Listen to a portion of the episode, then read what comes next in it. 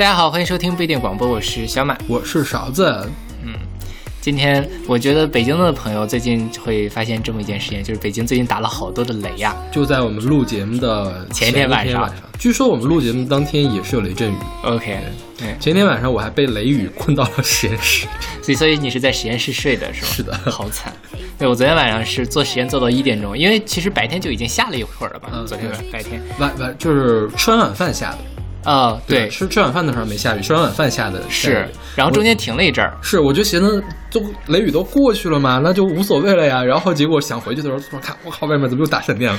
是我就是我比你幸运一点，我十一点多做完实验回到宿舍嘛，回到宿舍。本来要洗洗睡了，结果就开始打雷打闪，然后即便是你戴了眼罩，眼罩也可以那个一定程度上你不会受那闪电的干扰，但那个雷声真的是很烦人，所以我昨天晚上三点多才睡着。对，我就半夜睡不着，我就直接把窗户打开听雨声，然后看了半个小时书才睡。然后今天我们就跟大家聊来聊一聊闪电，夏天到了嘛，我觉得大家肯定都会来这个跟闪电遭遇一下。然后在开始节目之前，还是先来宣传一下我们的各种收听方式。我们有一个微信公众号叫做不一定 FM，大家可以在上面找到呃每期节目的歌单，还有乐评推送、音乐随机场。在每期推送的后面都会有勺子老师的个人微信号，可以通过那几个加他的好友，然后再加入我们的听友群。我们还有一个网站叫做不一定点 me，大家可以在上面找到使用泛用型播客客户端订阅我们节目的方法。然后今天的第一首歌是来自王心凌的《劈你的雷正在路上》，是出自她二零一八年的专辑《Cindy Loves to Sing》爱心凌。这个我们终于把四大三小都放全了，是不是？萧亚轩，萧亚轩放过了吧？应该也，那就是王心凌最后一个。是的，王心凌、张韶涵我们放过吗？放过吧。呃，杨丞琳我们应该应该也放过，对对对。张韶涵是不是也放过呀？好像是，回头我们可以看一下。回头我们可以做四大三小的这个合集。其实每每一个人都能专门的拿出来一起讲了。对，但是说实话，就是最近一些年来，我觉得存在感最低的就是王心凌了啊。她最近两年没有什么特别好的作品出现。是的，直到去年这一张还可以。对，就是张韶涵虽说那个好像也没有什么特别好的作品，但是人家起码上了歌手。是啊，是吧？对，而且那个撕逼的故事很精彩。OK OK，对。然后你看杨杨丞琳就安安心心跟李荣浩谈恋爱，转型走那个文艺路线，对文艺女青年转型很成功。王心凌呢，其实呃，我甚至觉得说现在的小朋友们是不是都不太熟悉王心凌了？但是我觉得，即便大家对王心凌不熟悉，然后还是会听过她很多作品，比如说《睫毛弯弯》这种歌，对吧？大家肯定会在各种场合听到。对，王心凌其实早年间她的那个。呃，歌特别的红，就我觉得是呃，去年的时候，去年不是王心凌大回春嘛，她去了上了呃台湾的那个红白跨年，她一个人串烧串了十几首歌，真的是每一首歌都能够大合唱。OK，而且就是我觉得大家一听也都能觉得哇，这歌好熟悉啊，因为王心凌当时演了很多偶像剧，然后偶像剧的那种很甜的歌，其实都是甜心教主嘛。是，啊，但后来因为各种各样的原因嘛。呃，一会儿再说为什么他 flop 掉了。OK，你就这首歌就是现在开始说吧，为什么 flop 掉了？我不太知道是八卦。就这首歌呢，它叫《劈你的雷正在路上》嘛。然后这个歌是讲的什么呢？其实它在这里面有很多比较 mean 的，就是说。呃，天了天外飞来一笔新闻，今天谁被黑？因为他说了这句话，全世界崩溃，就是一个人受到流言纷扰的这样的一个感觉。然后最后说劈你的雷正在路上，我不奉陪了，你自己这个人见自有天收这种意思嘛。嗯，然后呢，呃，在发这首歌不久之后呢，台湾有一个女明星叫隋棠，隋棠就是生孩子了，然后很人就把这两件事情联系到了一起。隋棠是谁呢？如果大家听看过那个《撒娇女人最好命》那个电影的话，就知道兔兔那个对怎么。可以吃兔兔，就是那个女女女生。I don't know her。然后呢，当年隋唐跟一个台湾的演员在一起，后来那个演员又跟呃王心凌在一起了。啊，隋唐那个时候就开记者会说啊，我的心好痛，我的心就像有一百把美工刀在我手上划。OK。然后就是后来就把她叫做这个叫美工刀小姐。呃，王心凌也因此就被冠上了小三的角色嘛。虽然王心凌说我不知道啊，我不知道。她跟我交往的时候还没有分手，这不是我的错。但是无论如何，王心凌在大家心中的地位就这个什么，然后包括他当时的很多代言啊，包括演唱会之类的冠名也被临时取消掉了。OK，从此他就沉寂了。哪年的事儿？一二年左右。一二年是。对，OK。然后所以后后期后来王心凌就不温不火出了也出了两三张专辑嘛，然后也没有什么曝光度，直到去年大回春靠这张专辑。所以这个是所以劈你的雷正在路上，你可以认为它是一个情歌，也可以认为是一个比较广泛的对于网络暴力或者是这样的别人的诋毁的这样的一个反击的作品。因为我看到他这个 MV，你看没有没有，？MV 讲的是那个两个王心凌，一个呢是在电视购物上的主持人，在推销各种各样的东西；另外一个呢就是在下面去看电视购物广告的这样一个小女生，然后上面推销什么东西，她就去买什么东西，最后发现推销的东西全都不能用然后就把这个给。就是这个小女生非常的生气，把这个全都又快递给邮回去了，这样一个故事。好吧？对。反正也没有劈雷了，知道吧？这我可以变身 那英，我 给大家 get 不到这个梗，你解释一下吧。就四大英的那个《雾里看花》的那首歌里面，他就化身电母啊。之前我们选过那首歌的时候，其实跟大家讲了这个故事。对，然后说一下这张专辑吧。这张专辑去年其实我给的分还蛮高，但是老老师给的分其实挺低的，对吧？是啊、为什么呢？是因为我觉得吧，王心凌早年叫甜甜心教主，嗯，她用那个甜甜的嗓音来唱当年那些歌就很合适。像这首歌呢，第一我觉得写的没那么好，嗯第二呢就是他唱的也没那么好。，OK，对，就是他不能把这个劈你的雷正在路上这种感觉唱出来，就是感觉唱出来还是爱你啊，就不够狠，还是吧？急冒温温啊、是的，有一点，对对对对，就不管他的，我觉得他第一、他第二，他制作的没那么好。嗯就是他不是那种让人听了一觉得 OK 这东西花了很多钱，或者说 OK 这这歌写的特别好这样的歌，就是是就是还是挺一般的。呃，他之所以他写出来的，是因为现在的华语女生里面没几能打。对对，我一般都是用田馥甄来作为华语女歌手唱的好不好的一个标准，就是比田馥甄好的，嗯那就是很好；没有田馥甄好的呢，就是一般。我觉得他这个是比田馥甄要差的一个。OK，是吧？嗯虽然我觉得让田馥甄唱，他也唱不了，但是我觉得他这个这本专辑都是还是还是跟《爱你》啊、跟《Honey》啊那、嗯那那两张专专辑差不多的唱法，但是来唱更可能更深入一步，不是甜心的这种内容。嗯，对对对，是的。对，这张专辑是陈陈珊妮做的嘛？嗯哼，然后呢，今年金曲奖的时候，陈珊妮是评委会主席，嗯王心凌入零入围，，OK，然后很多人就在那里说这个为小河马抱不平啊什么什么的。对，但是我仔细想了想，虽然我自己情感上很喜欢这张专辑，但仔细想了想，确实还没有到达能够入围金曲奖的程度。OK 就是，呃，可能是王心凌近几年最好的作品但是在整个大环境下，它不是一个特别出挑的。因为你说王心凌是二零一二年的时候大概出了那个事情嘛，我看了一下王心凌，呃，上一张我能记得起来的专辑是二零零五年的专辑，就她中间很多专辑，呃她好像也挺火，但是没有特别大热的单曲，是，就是没有那种出圈的歌。嗯，对，我觉得这个对于流行女歌手来说是挺致命的一个事儿。对所以她的垮掉未必是只是因为跟小三撕逼这件事情当然，作为一个偶像，这样的事情对他影响很大。但是我觉得从音乐上来讲的话，他呃他的发展要比张韶涵、比杨丞琳要差的比远了一些。是的，是的，对。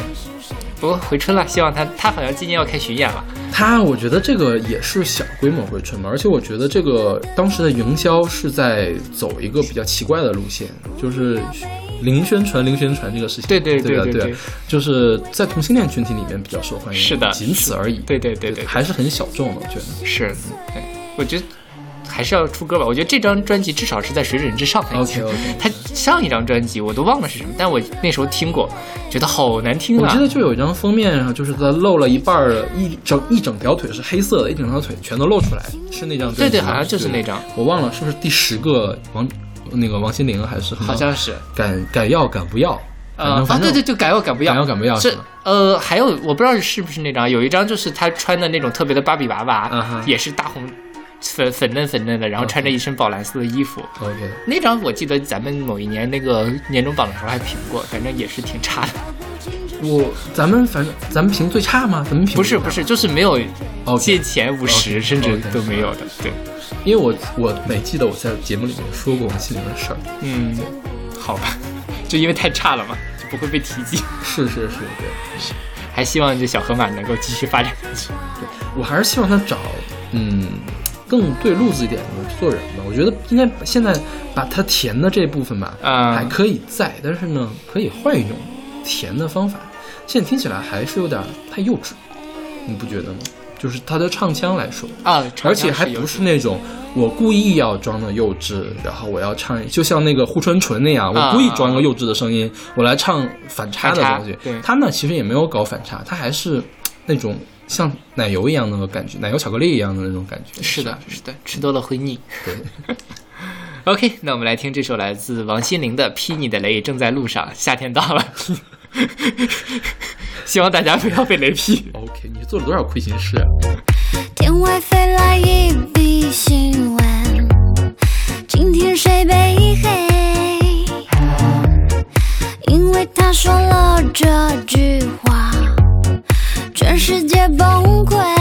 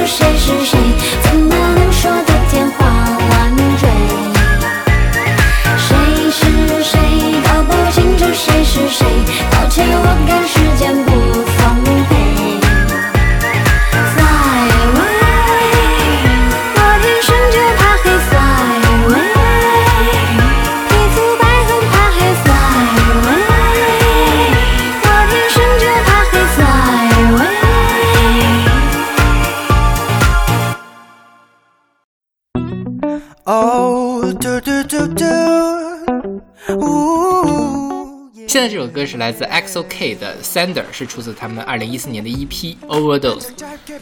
我们之前是不是选过 EXO 的歌啊？没有吧我？怎么记得介绍过什么超能力的这个设定呢？好像是。所以是 EXO 吗？对对对就，只有他们有超能力的设定，是吗应该是。对对对，那肯定是选过 EXO 的歌，因为我这查的时候看了，因为 EXO K 是 EXO 在 Korea 那边，对，就在韩国那边唱韩文的嘛。对对对，他们什么超能力有什么水、火、光、力量、瞬间移动和风，嗯，对，就感觉像超级英雄一样。对对所以我觉得好像是选过 EXO 的歌。有可能做的节目太多。OK，我们台还是很这个什么追赶潮流的，就是偶尔还是要选一选韩国男团。这是潮流吗？这是五年前的歌嘞。哦，那个 EXO 现在是不是已经不火了呀？EXO 主要是就 EXO-M 那些，是归国四子吧，对对对都已经归国了。对嗯，其他人火不火不太清楚，因为不是圈儿里面的人，对对不是很清楚他们现在什么样的一个地位。是，但现在应该韩国最火的是那个防弹少年团，对对对对对，那个真的是出圈了，太可怕了。是是是，然后 EXO 反正大家呃也多多少少都是会熟悉，哪怕没有听过他们的歌，应该知道这些人。对，对，毕竟归国四子大家都是很熟悉的嘛。让我很吃惊一点是，他们二零一二年才成立，啊、嗯，二零一二年，那相当于是我上了研究生之后才有这个东西。对因为我对韩国那边的时间线一直搞不清楚。因为在咱们更更年轻的时候是 Super Junior 大红旗大正当其时的时候，我的印象中最火的韩国人还是东方神起，暴露年龄。就我完全搞不懂他们就是大概是在哪一个时代。嗯因为我对韩文歌太不了解了。OK，因为我自己倒不不，因为我也不怎么听这些歌，但是因为我们身边有一些那个小小女生追星的啊哈啊，所以你看他们的微博就知道最近韩国人谁谁比较火了。OK。然后这首歌叫《Thunder》嘛，这首歌我觉得它的这个设定挺有意思的，就是我们从小就学，先看到闪电，嗯后听到雷，对对他呢把就这个闪电和雷这个两个概念给提炼出来了。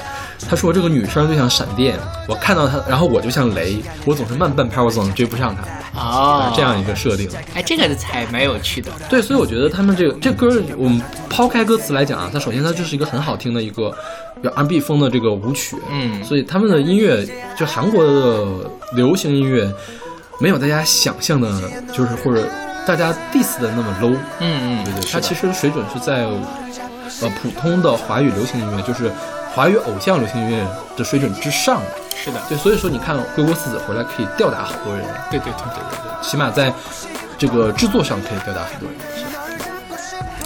是的，然后他这个，我觉得这个闪电和雷，雷我们一会儿讲雷神的时候再说这个雷有什么形容法。我看了好多讲闪电的这个事情，都会用闪电来形容比较美好的东西，嗯就比较灿烂的这个东西。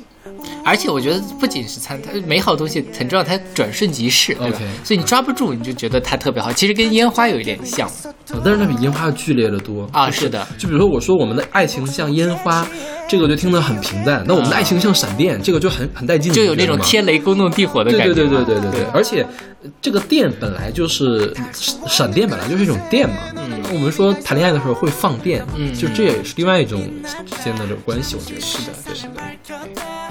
所以大家不知道，但我自己打雷的时候从来没有想到过爱情，OK，好，应该也没有吧？我觉得你也没会想，没有这种联想。我我本来就是一个缺乏联想的人，OK，对，但我觉得可以把它写到歌里面，还是是的，是的，这个比喻是很好，就这个慢慢拍的感觉。其实很多事情就是当我们真正意识到的时候，它就已经过去了嘛，对吧？对对呃，爱情可能也是这个样，当我们看到它光辉灿烂，它就已经消失了。是啊、我们只能感到那个余余的回响和那个隆隆的回声所以这是一首伤感的情歌，虽然它唱的很欢快，就是我想追，但是追不到。啊。对，嗯，对没追到，因为我慢半拍，我咚咚咚咚，我是雷，我慢半拍，我没追到。啊，但现在不是还在追嘛，所以我觉得这个歌倒也没有那么丧。OK，OK，那我们来听这首来自 XOK 的呃 Thunder。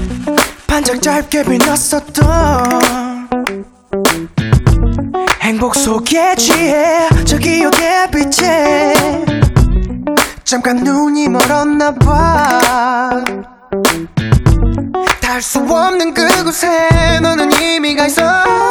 넌 번개처럼 잠깐 빛났다. 잠시 세상을 밝혔다. 온 세상을 마치 내 것처럼 나에게 보여주고 떠났다. 천둥처럼 늦었다 나는 이제야 널 찾는다. 뽀뽀뽀뽀뽀. 뒤늦게야 소리내 널 부른다. 나는 이제야 알아 이제야 너를 알아 Thunder, thunder, thunder. 너를 잡고 싶어.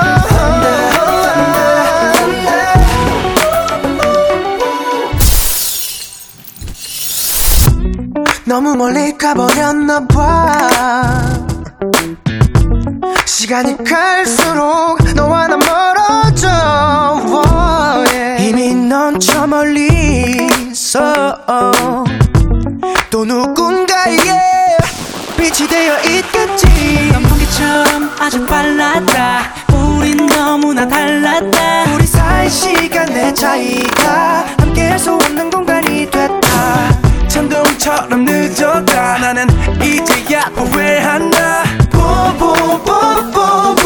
뒤늦게야 소리내 널 부른다. 나는 이제 알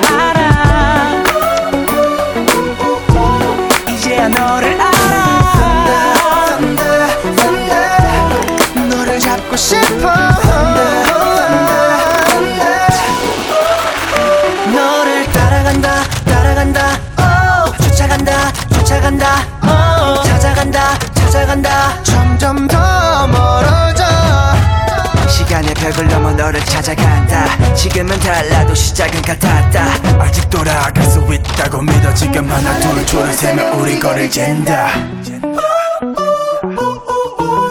나는 이제야 알아. 이제야 너를 알아. 너를 잡고 싶어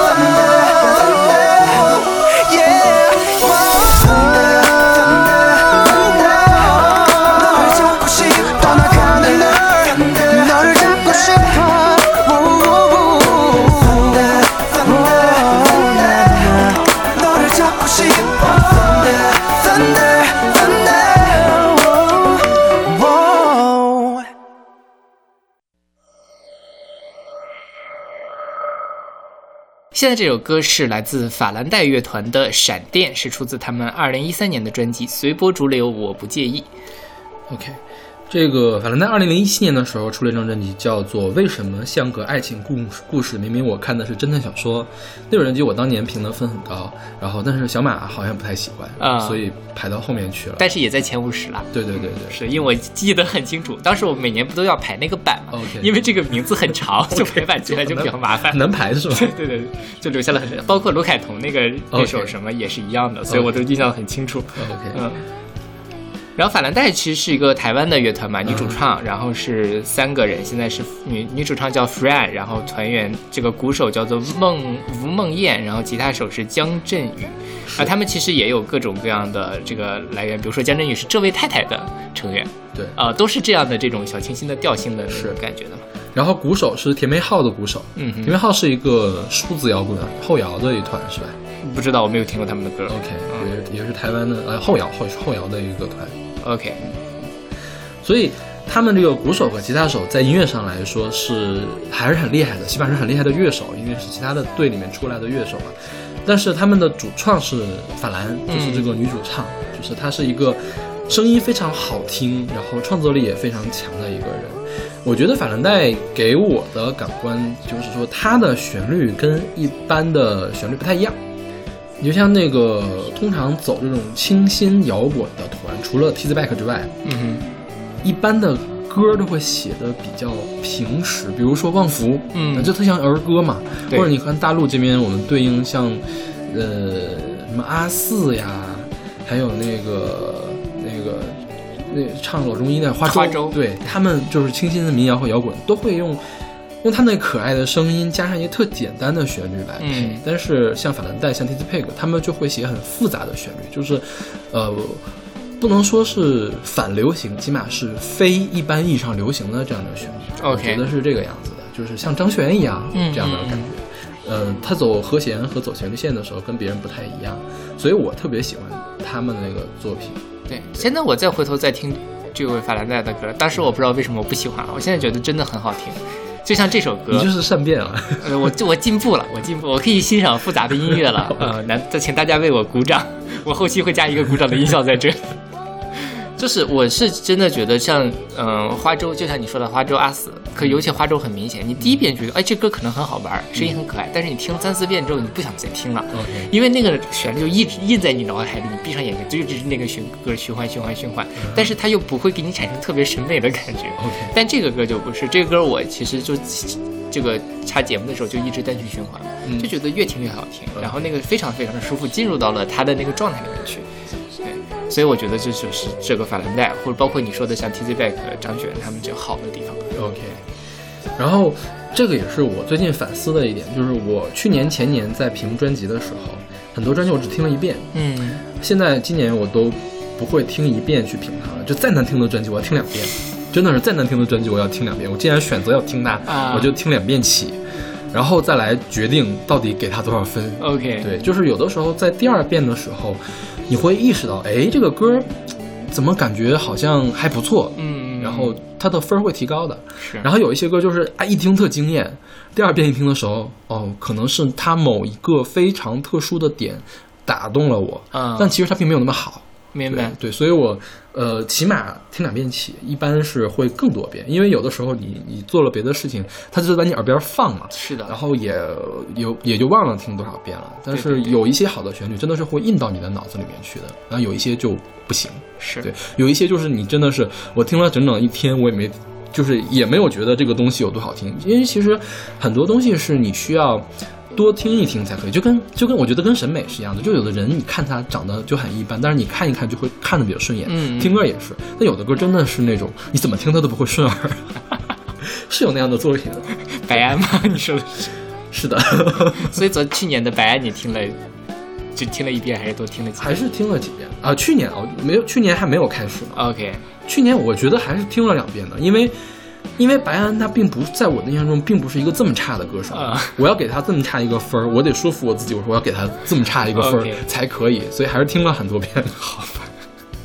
就还有比如说孙燕姿的新专辑一出了之后就是因为我没有很喜欢，嗯，我就会考虑这个事儿是因为我的问题呢，还是他的问题，所以要多听几遍。嗯，对，好吧，然后发现还是他的问题，还是可能也是我的问题了。好 那我们来说这首歌，这个闪电讲的就不是我们刚才说那种爱情炽烈的爱情，天雷勾动地火的爱情。我觉得这个闪电形容的是激烈的争吵嗯，和严重的裂痕，对，就是我们两个之间吵架了，这个过程就像打闪一样。然后正好一道闪电劈下来，我们经常看到那个形象就是闪电一劈，地裂个缝儿，我觉得刚好就劈到我们两个中间，中间产生一道裂缝啊，这样的个形象。对对对，对直接把我们两个本来完整的世界给劈开了嘛。对对对对，然后这个就是这是一个分手的情歌，但是并不是一个伤感的情歌，嗯就是说很很理智的或者是很平静的描述这样一个激烈的过程。觉得这也是这歌比较有意思的地方。而且他最什么什么，呃，做就过着自己所谓的安稳日子有什么意思吧？OK，就该分就得分。是是是，对，但很有趣的事情是，它这个剧是一个偶像剧，叫做《爱的生存之道》的插曲。你看过那剧吗？我没有这台剧嘛，嗯这几年看的这种台剧不太多，但是我就很好奇，什么时情境会出现这样的一首歌，在一个偶像剧里面出现，过安稳日子有什么意思？这种插曲还是主题曲？插曲，插曲，插曲。对主题曲的话，那这个剧就调性就会很诡异，就很应该是很反常的一首一个电视剧好吧因为我觉得可能电视剧选主题曲、选插曲也未必非要跟你这个情节这么贴切啊，是的，差不多就完了，就好听就行了。对，就是我们他是不知道哪他是福茂的嘛，就是我们福茂要打歌，嗯，那就送一首歌过去。对对我们最近这首歌比较好听，反正旋律好嘛，大家就能吃得进去。是，但这个旋律真的是好，我觉得真真的，你比如说，你很难想象一个 电视剧找花粥来做插曲。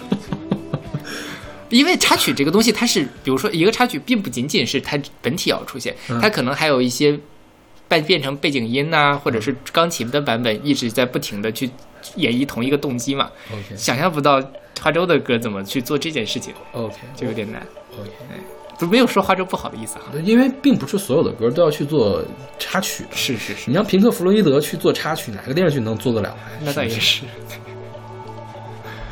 OK，那我们来听这首来自法兰黛的《闪电》。跟着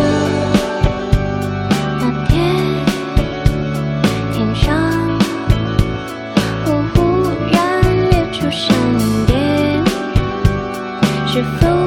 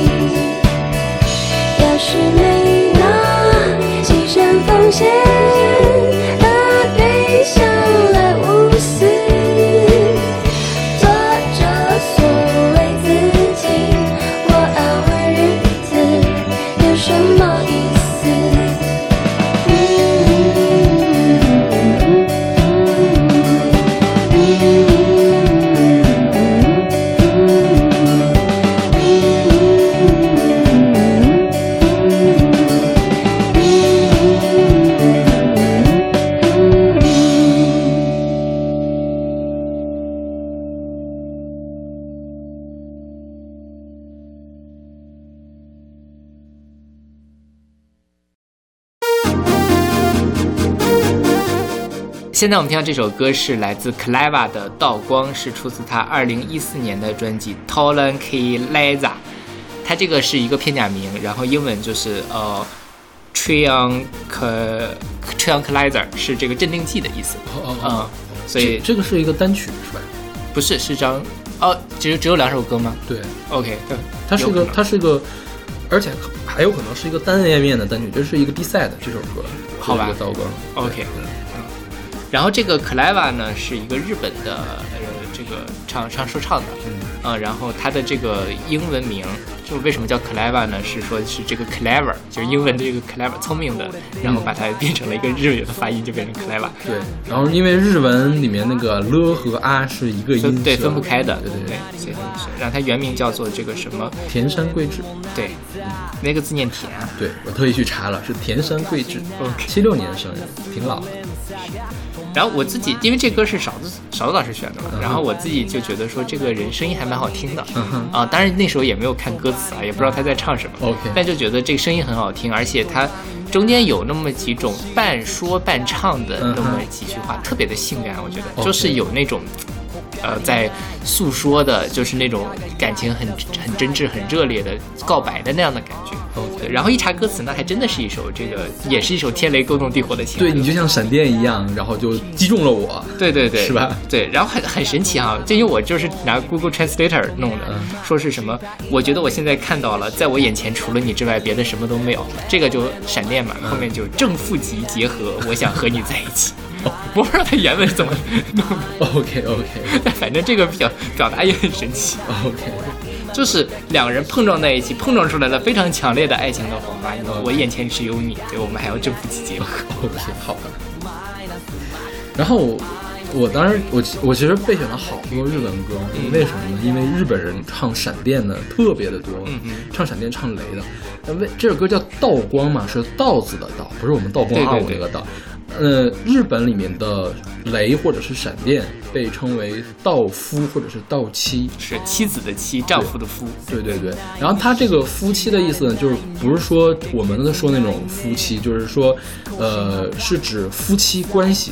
对，就是说，呃，闪电是道子的妻子，水稻的妻子，或者闪电是道子的丈夫。什么意思呢？就是说，那个夏天如果有闪电之后，稻子就会丰收。嗯，对，古代人发现，日本人发现了这个现象，所以就把打雷或者闪电叫做稻妻或者是稻夫。是然后闪电中发生的光嘛，就叫稻光。对对对，就觉得非常的神奇，这样的一个比喻，这是我们就你想中国人也是农耕文明，就没有发展出这么有意思的一个比喻的方法就是把地上的你天天吃的稻子跟天上打的雷联系在一起。OK，当然也有人解释啊，这个是有科学原理的，就是氮肥嘛，对是吧？，就是闪电可以固氮，嗯对，然后这样的话粮食就会丰收。是是是，对。然后，嗯，我查了一下，就是日本人唱闪电的歌，在昭和时期特别多，嗯哼就是那种特别古老的歌，演歌啊，啊或者是再往后一些，很八七八十年代那种歌，嗯就听着很很很很怪的那种，OK，唱唱闪电特别多。对，而且挺好听的，就你选的日文歌还蛮多都蛮好听的 OK 但就篇幅有限，因为本期勺子老师保送了两首歌 OK 所以我没有办法选很多的日歌进来。所以你一会儿要吐槽我宝没有没有，我觉得得你那两首也很好听 OK 一会儿我们再说。我觉得如果是我选，我也会选这两首。 OK，那早知道我就不保送了。对。OK，那我们来听这首来自 Liva 的《倒光》。ああこれで終わりだそんなこと考えて困り果ててる 俺の隣には気がつくと微笑むモナリザおかしいなマイナスの連鎖が止まりました。言葉にならない言葉にできるまでそばにいたい。人はみんな少しずつ違う色合いがその中でも他にない。優しく輝いた存在感、uh, uh. 俺にはもったいない。でも最初にその光を浴びた時に運命を感じたドラマのようにビビッ。となりました今見た気がした稲光でも俺の目の前君以外いない。プラスマイナスマック I must be me 時たんだ君といたいほら今見た気がした稲光でも俺の目の前君以外いないプラスマイナスマック I must be me 時たんだ君といたいんだ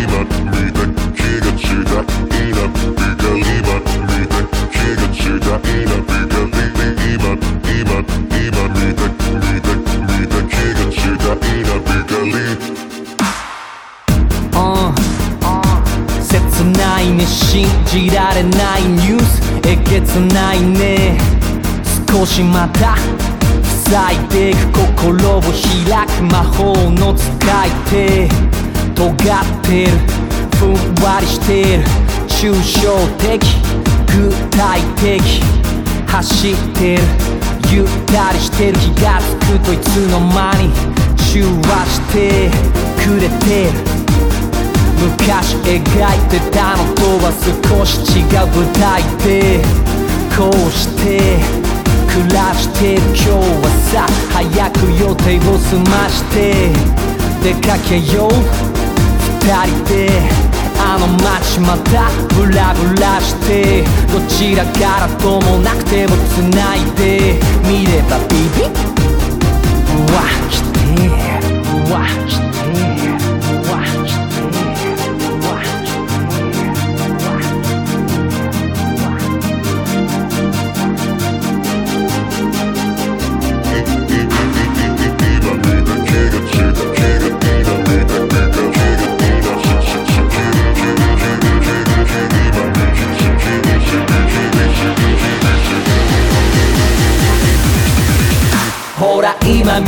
気がした稲光でも俺の目の前君以外いない。プラスマイナスマック。I must be me 時たんだ君。といたい。ほら今見た気がした稲光でも俺の目の前君以外いない。プラスマイナスマック。I must be me 時たんだ君。といたいんだ。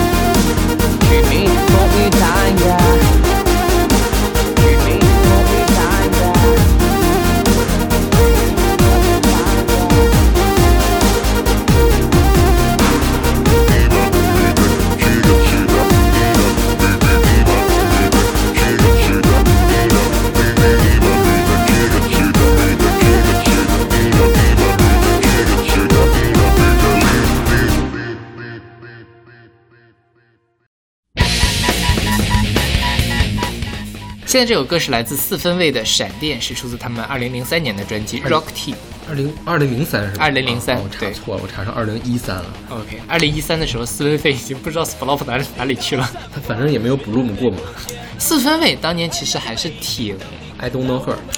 OK，四分卫是怎么说呢？是那个五月天时代，五月天他比五月天资格稍微老一点，大概是九五年出道的，五月天大概九八年、九九年才出道，所以是台湾最早开始做这种，就是地下摇滚慢慢走上地上的那一批人物。啊、然后还有对，反正他们当时其实因为这些人，包括像五月天后来带出来的师弟们，什么强面乐团这些，他们关系都还蛮好的，经常在一块儿演出啊之类的。所以其实，在那个时代，四分卫还是有一些市场的，在台湾的这个流行乐坛。嗯，然后呢，你包括像听这首歌，其实也是那种很上个世纪末或者本世纪初的那种台湾的摇滚的风格，跟五月天其实有点像，我觉得。比五月天要稍微重一些。没有我，因为我听了一些其他其他的歌，嗯。还挺出乎我意料的。它是一个特别丰富的团，我觉得、嗯它不光是这样特造的，就是很摇滚的东西，他在玩电子，他早年就在玩电子，嗯。有很电的歌，我觉得他他其实比五月天更加独立，嗯更加另类。所以我觉得它比较难流行，就比如说我们现在听的这个《闪电》哈，也我在设想了一下，如果放到我们的这个群里面去评分，那个评多少分？也不一定都是 E 了，就是就是，呃，可能不是那么受欢迎的歌，是的，对吧？对对对，因为刚才我们四首歌其实都是跟感情故事，起码跟感情故事是有关系的歌啊。我们终于有一首彻底描描述闪电的歌，这首《闪电》我觉得就是在描述闪电，对对，纯粹就是说我们昨天晚上看见的事儿，是。外面闪电了，然后他们看到这个闪电来唱了一下。对你说它背后的内核是什么？我觉得可以可以无限的升华了，这就是对自然的一个描述，对自然力量的一个描述。是我觉得可能就会立意的话会更高一些的一个东西。它其实就是说，这个闪电是那样的所谓闪电咬破三更半夜，嗯闪电那样简单勇敢直接。它其实就是说这样的闪电本身赋予的品格，而不是闪电是我们的爱情，闪啊，电是对对对对。对嗯就他用这个词儿“咬破”啊，我觉得他的水平比五月天高多了。是啊，因为每次每次想到五月天写词，我都会想到那个什么《燕尾蝶》里面那个毛毛虫。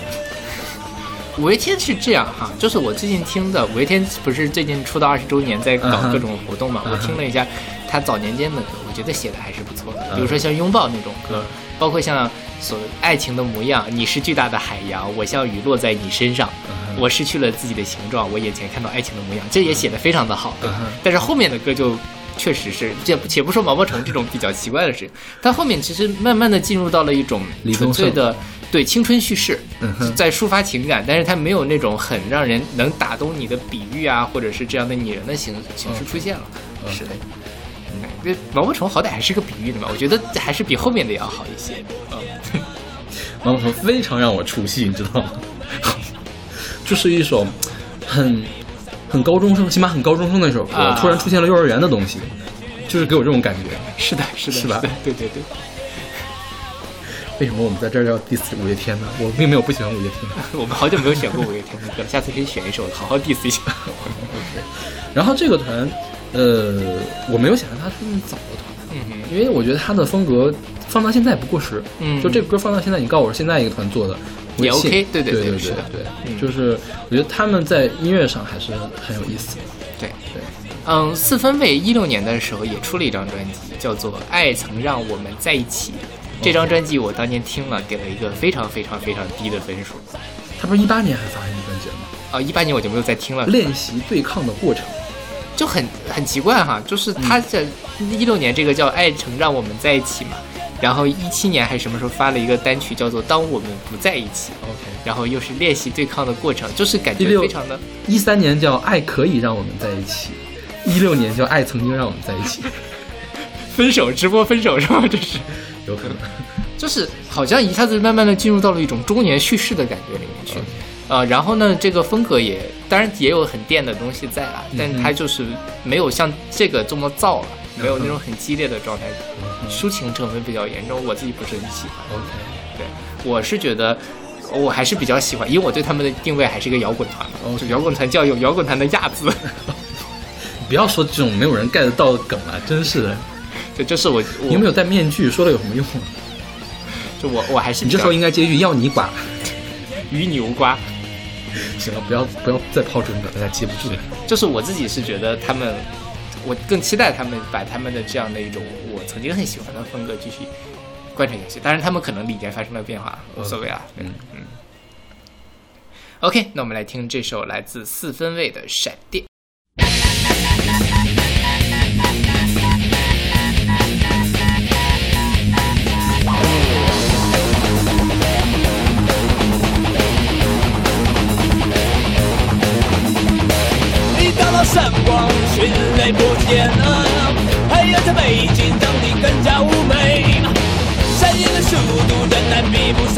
天，红天要去向全世界，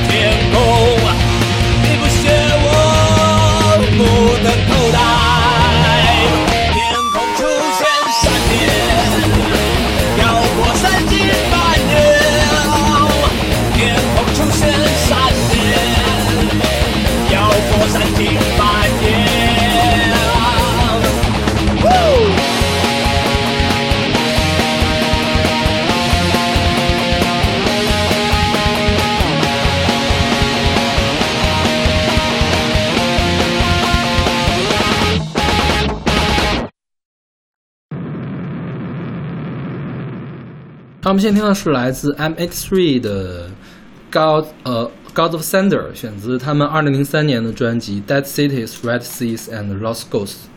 对，这个 M83 就 M 八三是一个法国的电子音乐计划，早年是电子二人团，嗯后来有一个人退出了，然后就变成个人的音乐计划。对但我看他下面现在其实还是有一些其他的成员在，是吧？是是，但是他也是他个人主导的一个计划，而不是以乐队的形式存在。明白。我觉得这个计划的感觉就是说，我作为计划，你来给我打工，嗯就是我是绝对主导，你们说的谁也不算，就是这种感觉啊啊明白了对，嗯。然后他们他们是特点是用特大的混响，然后如果有唱词儿的话，就是它的唱词儿很轻，配乐声音很大，这是他们的一个特点。我是怎么知道这团的呢？是白白老师在他的节目里推荐的。白白老师，白白老师喜欢听这样的音乐吗？白白老师介绍了他的最近的一张专辑，那张专辑其实还挺轻的，OK，就是挺轻柔的那种，有有一些那种适合睡前听的电子音乐。OK，对啊白白老师涉猎很广呀，我觉得他电子和摇滚他都听。，OK，大家知道白白老师是谁吗？白白老师是我的偶像，是一个就是做音乐类播客做的特别好的一个播主，但是他已经很久很久很久没有了。催更催更，而反正他也不会听，催更有什么用呢？就是他他他当时的有一套节目，是不是就做了就上做了上半期就没有做下半期，是对对，对虽然说是有一些原因在里面的，但是就就就就很那什么呀。哎，说起来，白白老师，我前两天又重新回头听了一些他的节目，嗯就是因为真的是上一次更新是很久之前，有一阵子没听了，我觉得真的是比我们高到不知道哪里去了，对对是吧？包括我在听这首歌的时候，当然我因为我可能没有听到他在他节目里嗯面听他 M 八三，我自己想的是白白老师好像没怎么听在他的节目里面听到过电子风的，没有？吗我自己没有哈，当然我可能没有你那么忠实，没有每期都听。？OK，，对，但就是，嗯，对，没想到他也听这样的歌。白白老师不听流行，不听那个说唱，嗯嗯，他电子、摇滚和古典都听。OK，对，嗯，我就记得他当时在节目里面说是这个，也在说不一定音乐广播嘛，说是这个啊，在流行音乐方面的积累还真高。商业互吹。对，我们还是在努努努力的跳出流行乐的框架去给大家介绍更多的。我们已经给大家介绍很多奇奇怪怪的东西了，我们就不用再跳了，再再上就上了一些大家都听不了的东西了，我觉得都已经对。是我们接着说回这个 M 八 M83 对 M 八三现在这个剩下的这个人叫 An Anthony Gonzalez，嗯冈萨雷斯哈，这个人。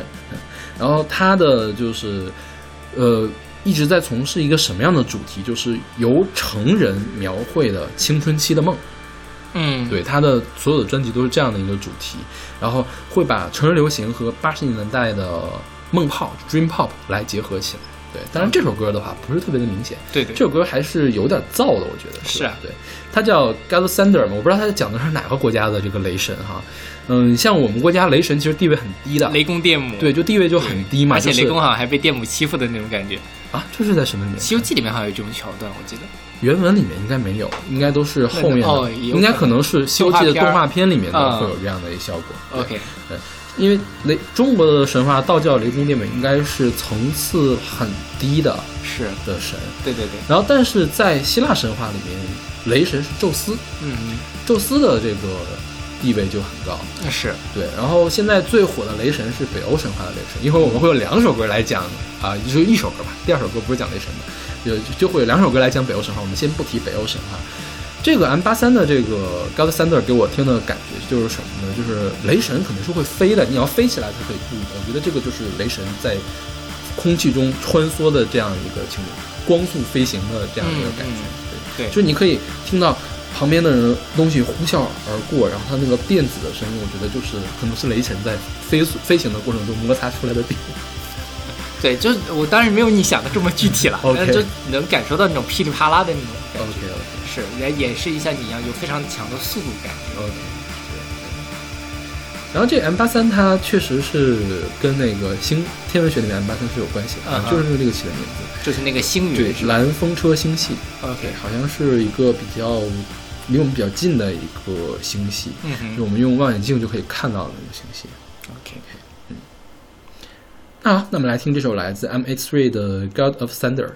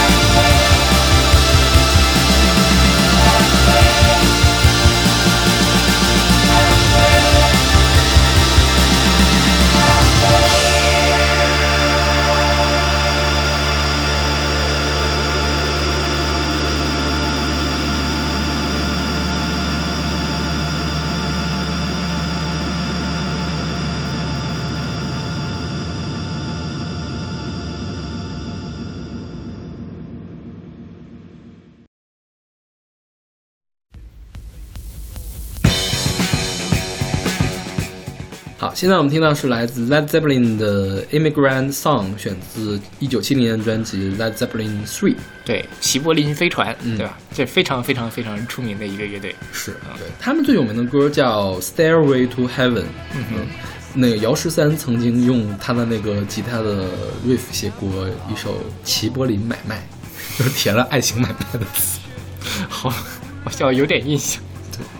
就大家一听到那个前奏就能想到那歌是什么。因为齐柏林飞船它是一个英国的硬摇滚团、重金属团，他们跟这个 Black Sabbath 和这个 Deep Purple 称为重金属的三大元老，就是说可以说奠定了重金属这种音乐类型的一个团。但是他们也有特别抒情的歌，就是我刚才说那个 Stairway to Heaven，对，它是。他们是六八年成立的嘛，八零年就解散了。八零年的时候，他们鼓手去世了，嗯突然去世，然后就解散了。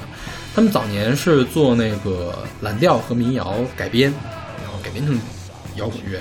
他们是硬摇滚和重金属的先驱。然后除了对这个音乐风格有贡献呢，他们还对音乐市场有贡献。就是说，早年间的摇滚是现场驱动的摇滚，就大家去优先去做现场。嗯它变了一个模式，叫做专辑导向的摇滚专辑，所以说才会出现《Stairway to Heaven》这种在市场上可以大热的歌，就是通过一个大热单曲去拉动整个专辑的销量，，OK，然后导致他们特大火特火。大火特火的后果呢，是又引出了另外一种概念，叫做体育场摇滚，就是他们可以在体育场去开巡演。啊，对，现在就是这个，当然这个也是受摇滚乐迷们这个就不同的看法嘛。因为体育场摇滚的问题就是说，你站在体育场的中间，你没有办法跟下面的人更好的互动。对对对，对，呃，就是失去了一开始摇滚那种特别接地气的那种感觉嘛。但是从另外一个方面来讲呢，就是相当于是他把这个摇滚的产业给做起来了能赚更多的钱了，也有更多的人愿意去消费了。对对对，所以他们是在摇滚的历史上，呃，非常重要的人物。应该他们是在披头士之后，英国最重要的摇滚团。OK，所以我们又要提滚滚石杂志了。滚石杂志这个史上一百位音乐音乐家嘛，艺人团体，呃，就是音乐家嘛，artist，嗯就他们，嗯，他们排第十四 OK 就很高了。然后滚石的史上五百张最伟大专辑，他们有五张入选，啊对，他们一共也没有多少张专辑，有五张入选了，这个还是很厉害的。对对对，是然后也是专辑经常就是销量冠军呀、美美榜第一、英榜第一啊，这种、还是很厉害的。对他们也是史上最畅销的摇滚乐团之一，OK，肯定不是最那什么。对，然后这首歌当年它是怎么呢？是这个吉他手叫 Jimmy Page 是他们的核心，是去雷克雅维克冰岛首都嘛去巡演的时候产生了灵感。因为我们知道这个冰岛和早年的那个不列颠岛、爱尔兰岛，他们都是维京人的地盘儿。对，维京人特点就是说那个经常那个出海呀、去嗯征战呐、海盗啊，对对对，骁勇善战那种对感觉。对对对，而且他们是信奉那种北欧神话的，所以说他就是唱了这样一首歌。你看他的歌词里面就会讲什么众神之锤，我们来自冰与雪的国度，要去什么英灵殿，这个都是北欧神话里面的内容，相当于是。然后这首歌最近又翻红了。为什么呢？因为那个漫威的那个电影《雷神三》把它嗯选做了宣传的时候的宣传曲，OK，对，当年这个齐柏林飞船就是应该 Jimmy Page 还活着嘛，Jimmy Page 说我不想给一个爆米花电影，然后漫威就觉得这个歌就跟雷神三的那个剧情是一模一样的，啊，就是特别的像，而且也特别的好听嘛，就特别想要过来这个歌，是怎么呢？特别有诚意，去专门给这个齐柏林飞艇这些人做了一个小短片，啊就是我们为什么要选你们的歌，我们最后一个，我们这个电影虽然看起来是一个爆米花电影，但我们有什么样的一个内核，跟你这个歌是怎么样贴合的？就是我们是有什么样一个艺术的追求，就相当于就是感动了这个齐柏林飞艇，专门给他们做了一个小片。对，专门给他做了一个几分钟的一个片子，对然后就把这首歌以高价买到了，因为原来给人家给一块钱不卖，我们不差钱，对对对对吧？反正最后现在卖你了，嗯就是你可以用了，然后就用了，对。然后这就是讲开始讲雷电的神神话了，索尔索尔对，那个漫威里面翻译成了托尔好像是，就是 Thor 嘛，翻译成托尔，嗯。雷神他的有一个武器就是雷神的锤子嘛。嗯，漫威的电影宇宙里面设定的就是说，只有有能力的人，就是心灵纯洁的人，有神性的人，才可以拿起这把锤子。嗯所以说，就是雷神早年间因为就是他个人成长的问题嘛，就是心里面有污秽了。就拿不起这个锤子了，后来他又拿起这个锤子了，表现个人成长的过程。然后因为这个这个歌里面也提到这个锤子嘛，这个锤子叫做妙尔尼尔，然后粉丝们亲切的称为叫喵喵锤，就就就音译嘛，就很 OK 对对对，也就是它是可以操控那个呃雷电和雷电和暴风暴风雨的力量的，应该是对。当然，这个对漫威特别了解的同学，我觉得就应该很很熟悉这一段，这个应该都很懂。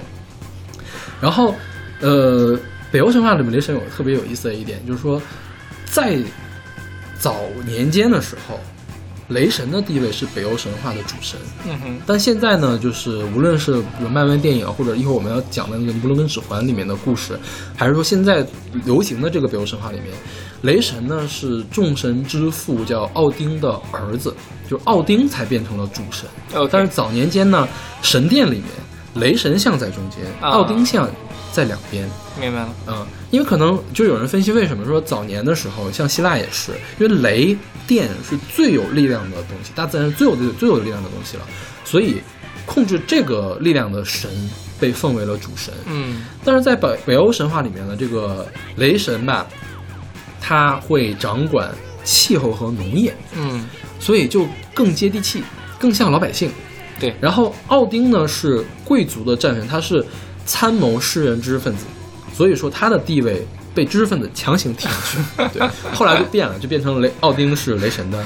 明白了 对对对，谁手上有着笔杆子，谁就可以获得更大的权。是对。然后在北欧神话里面也是这个奥丁是可能算是就他们那个仙宫叫阿斯加德嘛，最最厉害的一个人，就无人能敌。一生只有一个宿敌，就是在《诸神黄昏》里面有一个大蛇叫耶梦加德，后来他们俩同归于尽。嗯因为那个耶梦加德设定了什么呢？那个耶梦加德的身体有整个地球那么大，就地球那么长嘛，地球直径那么长。对，然后最后他们在诸神黄昏里面对决，两方，呃，是雷神打死了耶梦加德，但是耶梦加德有毒嘛，毒气熏死了雷神，同归于尽。对，好吧对，诸神皇宫一会儿我们再讲这个事儿，挺有意思的，我看了一下。OK，那我们来听这首来自 Led Zeppelin 的《Immigrant Song》。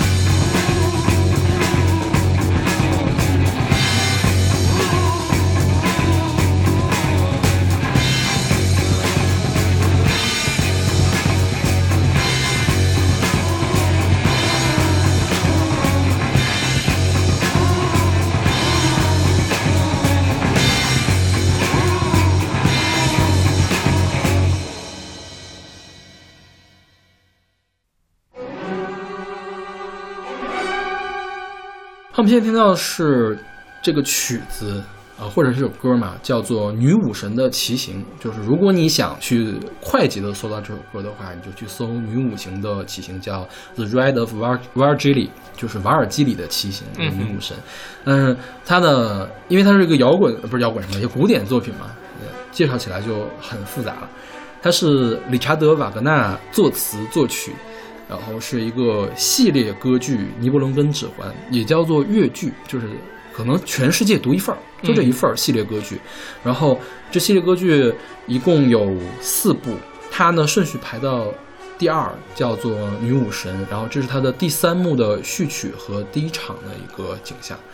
序曲就是序曲嘛，第一场叫做有呵呵有哈哈，就是就是那种呼喊的那个声音，嗯描述的是这个女武神在空中骑马，大家呼喊的这种一个情景。然后我们现在听到这个版本是，应该是一九六七年的一个演奏版本，是由乔治·索尔蒂爵士指挥维也纳爱乐乐团和维也纳国家歌剧院合唱团来呃演演奏的。然后这个曲子里面出现了八个女声，有四个女高音和四两个女中音，两个女低音，分别饰演八位女武神，名字我就不不挨个念了，反正我也不认识。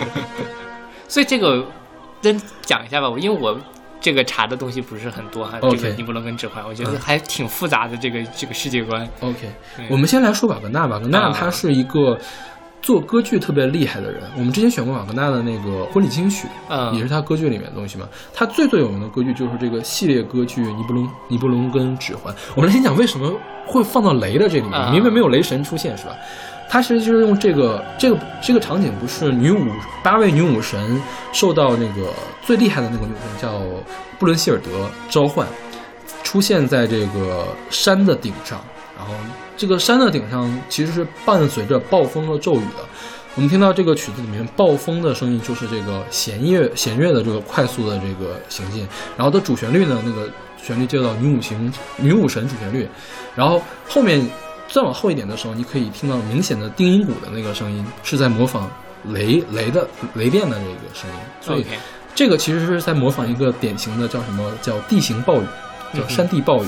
我们之前也选过山地暴雨的歌，是阿尔卑斯交响曲，嗯，它也是用了那个，当然阿尔卑斯交响曲理理查那个理查施特劳斯的嘛，它是用的这个呃风鸣器，就是风音器和雷音器这两个乐器来做的。然后我们现在这个风和雨的效果是用弦乐的起奏来，呃，不是弦乐起奏，就是弦乐来做。嗯然后这个雷的声音是用打击乐来做出来，还有铜管乐来做出来的。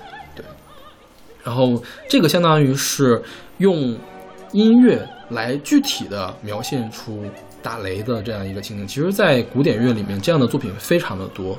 比如说，在这个《田园交响曲》，就是呃贝六贝多芬第六交响曲里面，就有一乐章专门描写暴风雨的情景。呃，你你想有暴风雨，就有雷、有电，还有有风，对吧？就是都是全套来的。再有还有这个俄罗斯作曲家，就是呃莫尔索斯基有一个交响诗叫做《荒山之夜》。《荒山之夜》描述的呢是晚上的暴风雨，因为这暴风雨是女巫来搞的，就是整个像一场特别盛大的那种闹剧一样的感觉，就是女巫出来了，就是到处搞破坏，又刮风又下雨，然后天一亮，教堂的钟声一响，太阳光一照，女巫哗就消失了。OK 对，描述这样一个情景，所以在古典乐里面经常会出现这种雷电的一个描写。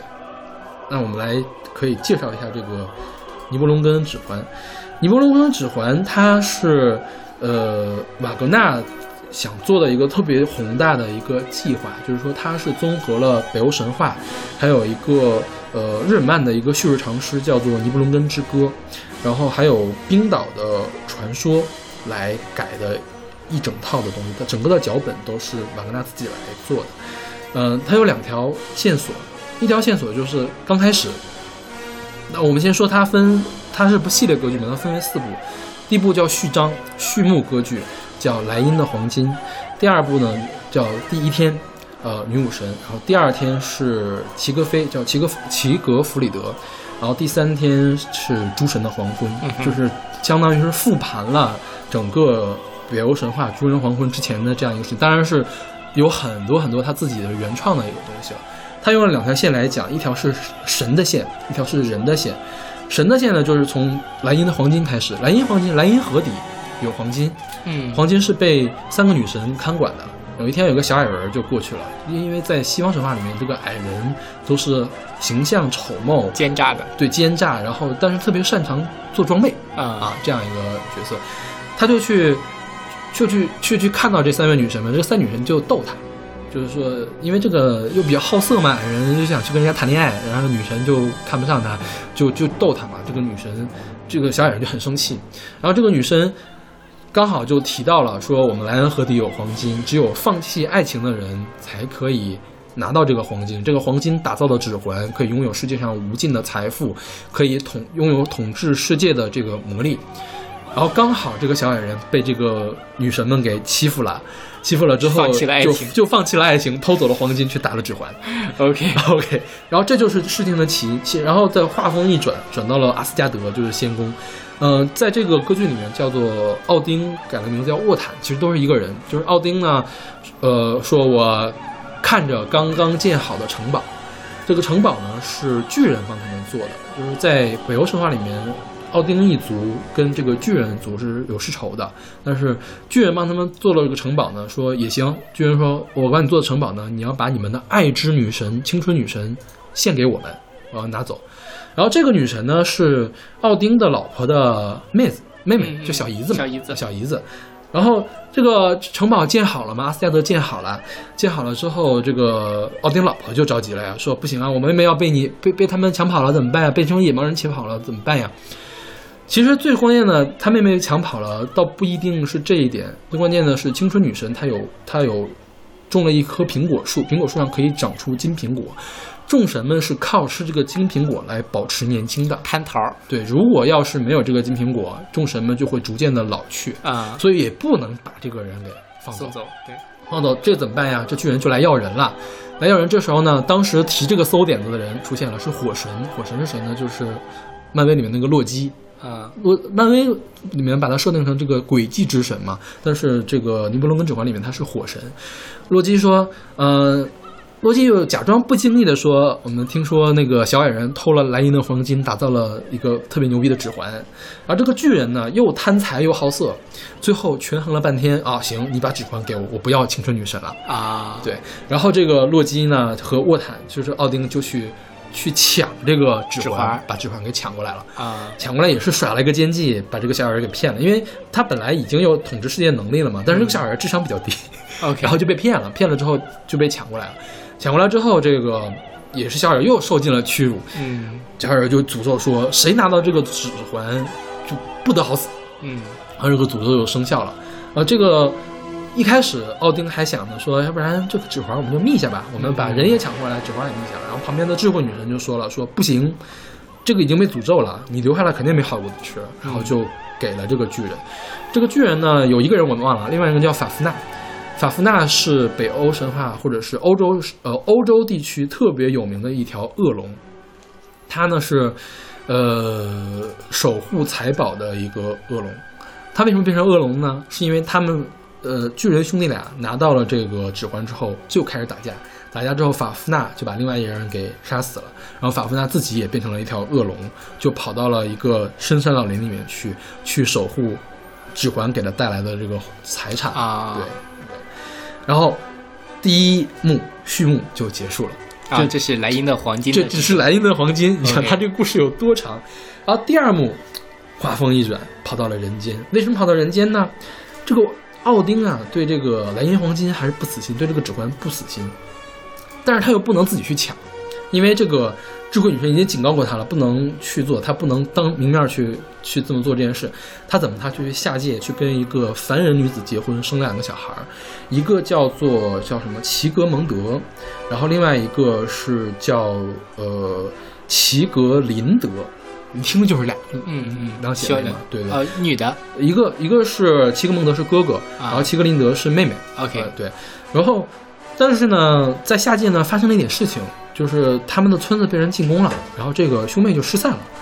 失散了之后，这个齐格蒙就就又转到了齐格蒙德这边。齐格蒙德拿到了诺丁呃奥丁给他一把剑，是诺顿剑，就是诺顿的那个沙顿软剑，就是这么来的。啊对，啊诺顿剑。OK，然后呃，正好呢，他就就是投诉就投诉到了这个齐格林德他们家，但是他们互相不认识，因为年幼的时候就失散了，啊，互相投诉到了他们家，然后呃呃就相爱了，一见钟情。兄对，兄但是不知道不知道他们是兄妹。OK OK 更关键的是呢，齐格林德呢是被另外一个人叫做红丁给抢过来的。啊，对，其实他已经结婚了，嗯被一个强盗给抢过来了。然后这个，但是后来他们知道了自己是兄妹，但依然相爱。嗯，而且知道有红丁这个人，他依然要跟他在一起。这个事儿引起了谁的不满？引起了奥丁的妻子的不满。奥丁的妻子是契约之神和那个婚姻之神，相当于你打破了契约，打破了婚姻嘛，嗯这个我肯定不高兴的。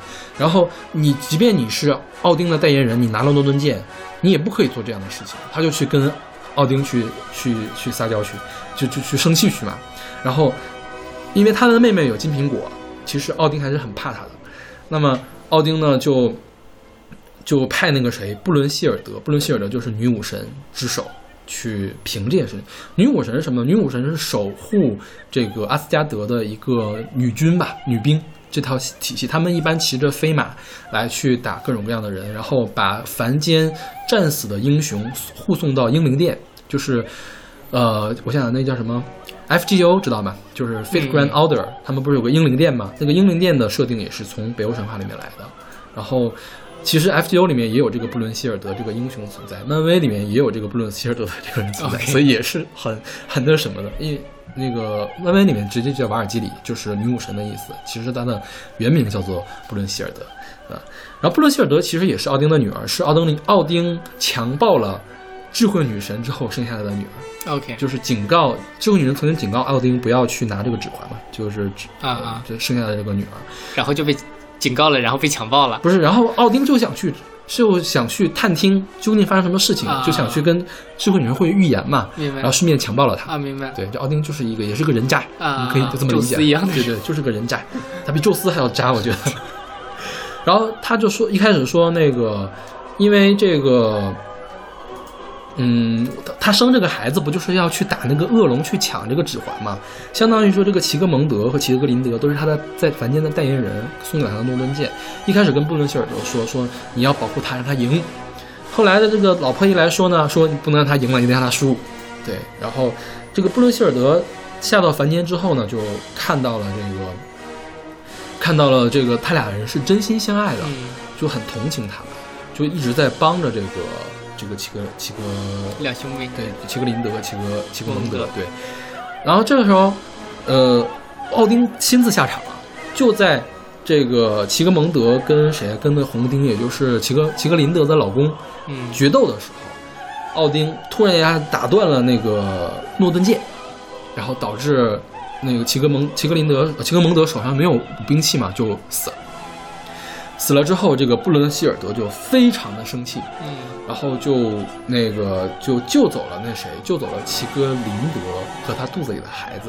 啊，对，然后之后就是我们现在听到的这一段，他呼唤他的姐妹们在这个山上集合，有女武神的骑行，就是他的女姐妹们从四面八方赶过来，在顶着这个暴风和闪电，OK，去来见这个布伦希尔德这样一个场景。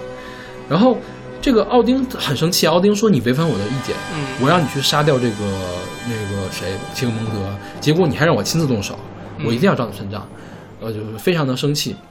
后来呢，他们解释了一下，这个齐格蒙，这个布伦希尔德说了一下嘛，是被爱情感动了嘛。然后奥丁说，呃其实我也有苦衷的，是我老婆非得让我干干这个事情。那但是还要惩罚你是什么呢？就是说我要把你让你昏睡昏睡，昏睡之后呢，呃，你相当于说什么呢？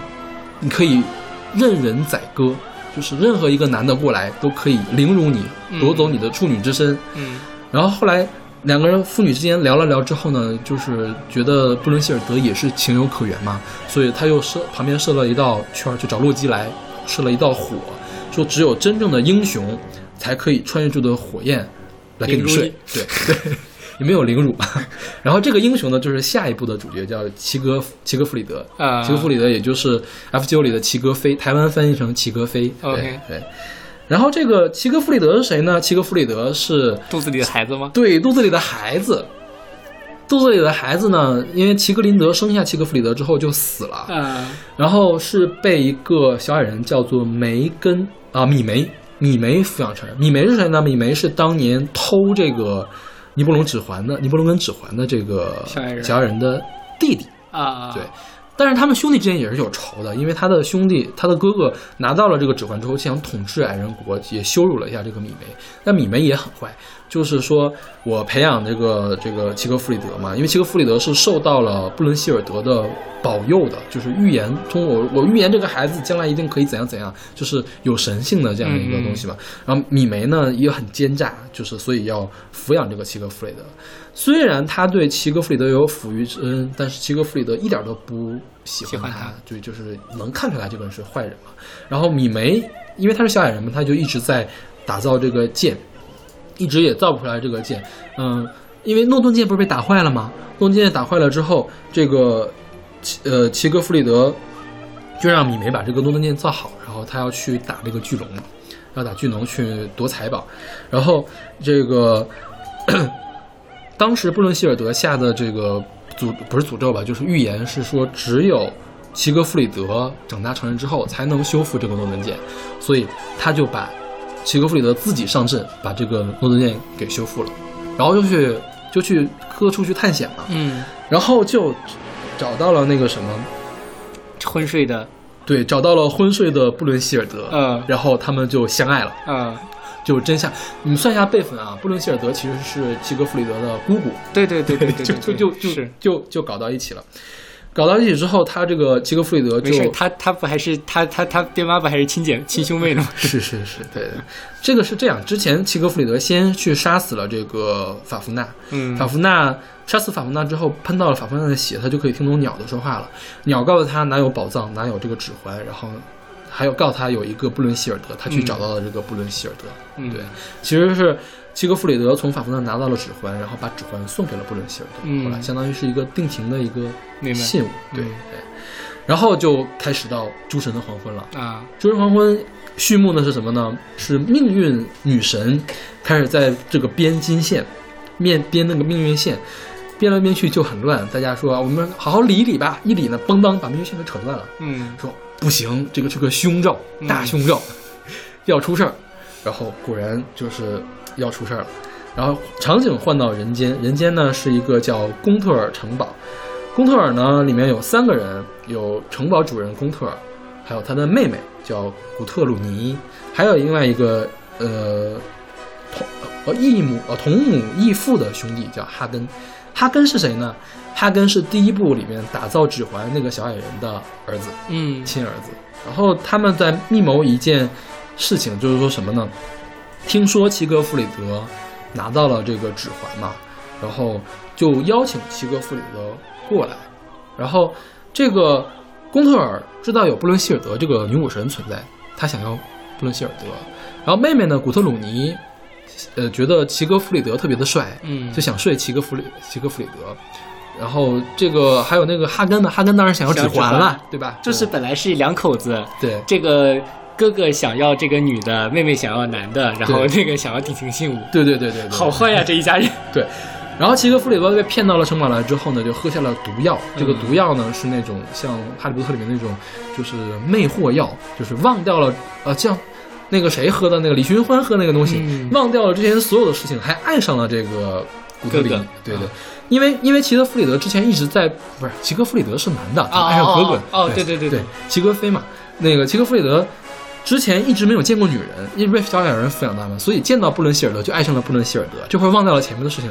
这个妹妹变成他见到的第一个人了，他就爱上了妹妹。嗯爱上妹妹之后，那个妹妹说：“那个我想要那个指环，我哥想要那指环，你给我拿过来嘛。”然后在哪哪哪去。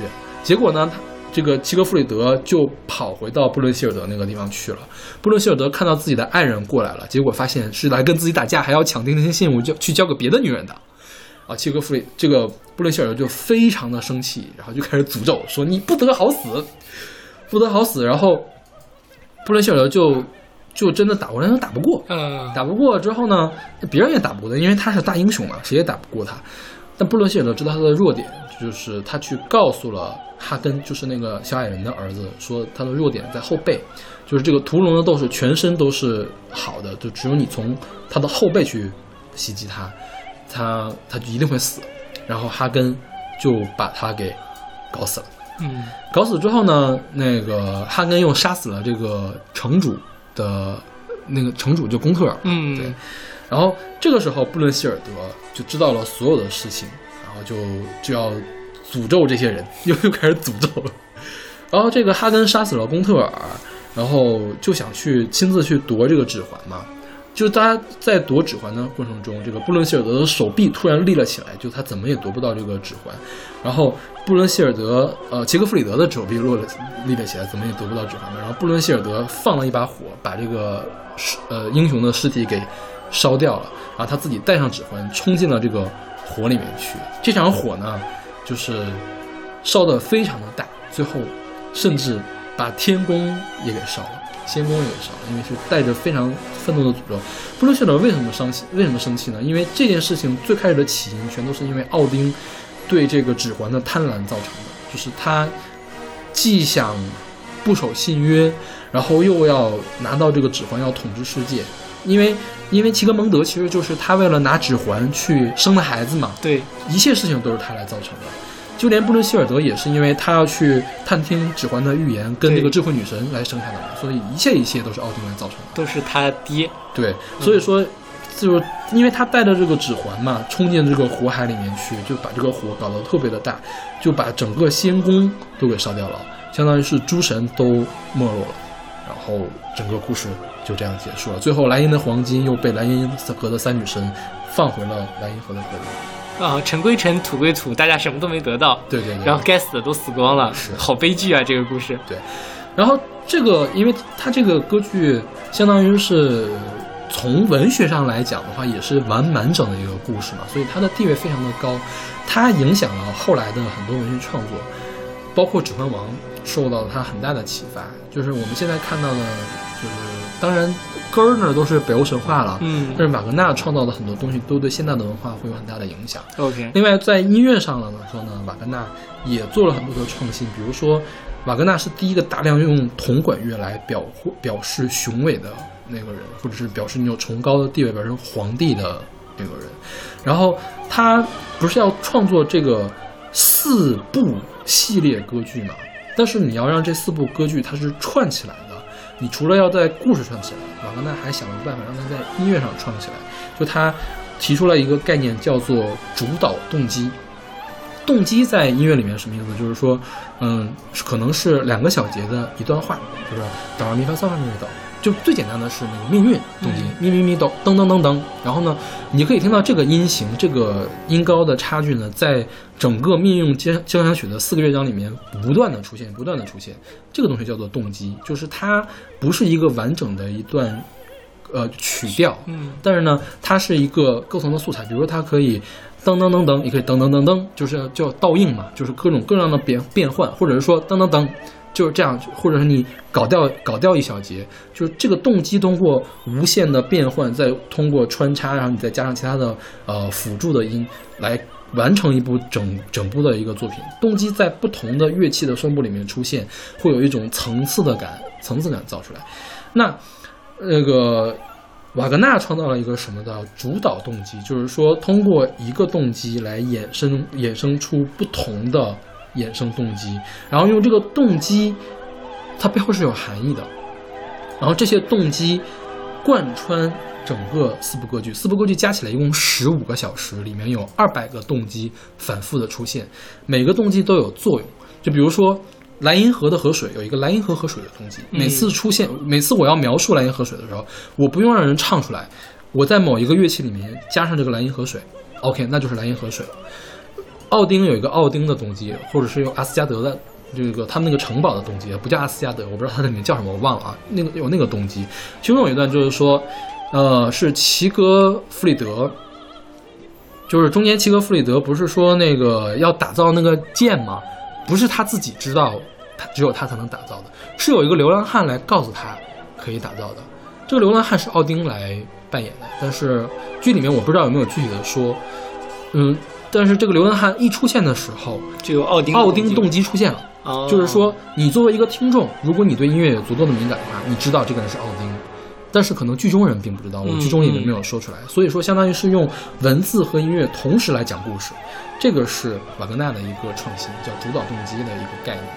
哇，这好牛逼啊！这个设计，对他一共设计了将近两百个动机。我这两天，我我昨天晚上为什么会被困实验室？我第一我在看这个特别漫长的一个故事，然后第二在看说什么地方出现什么样的动机，然后每个动机和每个动机是怎么联系的。比如说，蓝银河的动机和黄金的动机是呃衍生关系的，就是为什么从这儿可以衍生？比如说有一个自然动机，自然系列这一系列是谁跟谁有关系？爱情系列。那个小矮人被欺骗了之后，有一个弃放弃爱情动机，嗯然后后面呢还有一个追求爱情的动机。然后他说，嗯、是谁跟谁在说我永远爱你的时候，用的是放弃爱情的动机，然后说这个后面可能蕴含的是一个什么样的一个情节？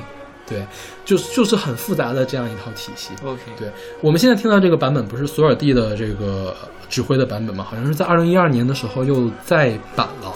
再版的这个版本里面专门附了两个小册，算附了一个小册子，详细的解释每个动机的作用是什么，是怎么来的，它长什么样子，嗯怎么怎么回事儿，在哪个音部里面出现了。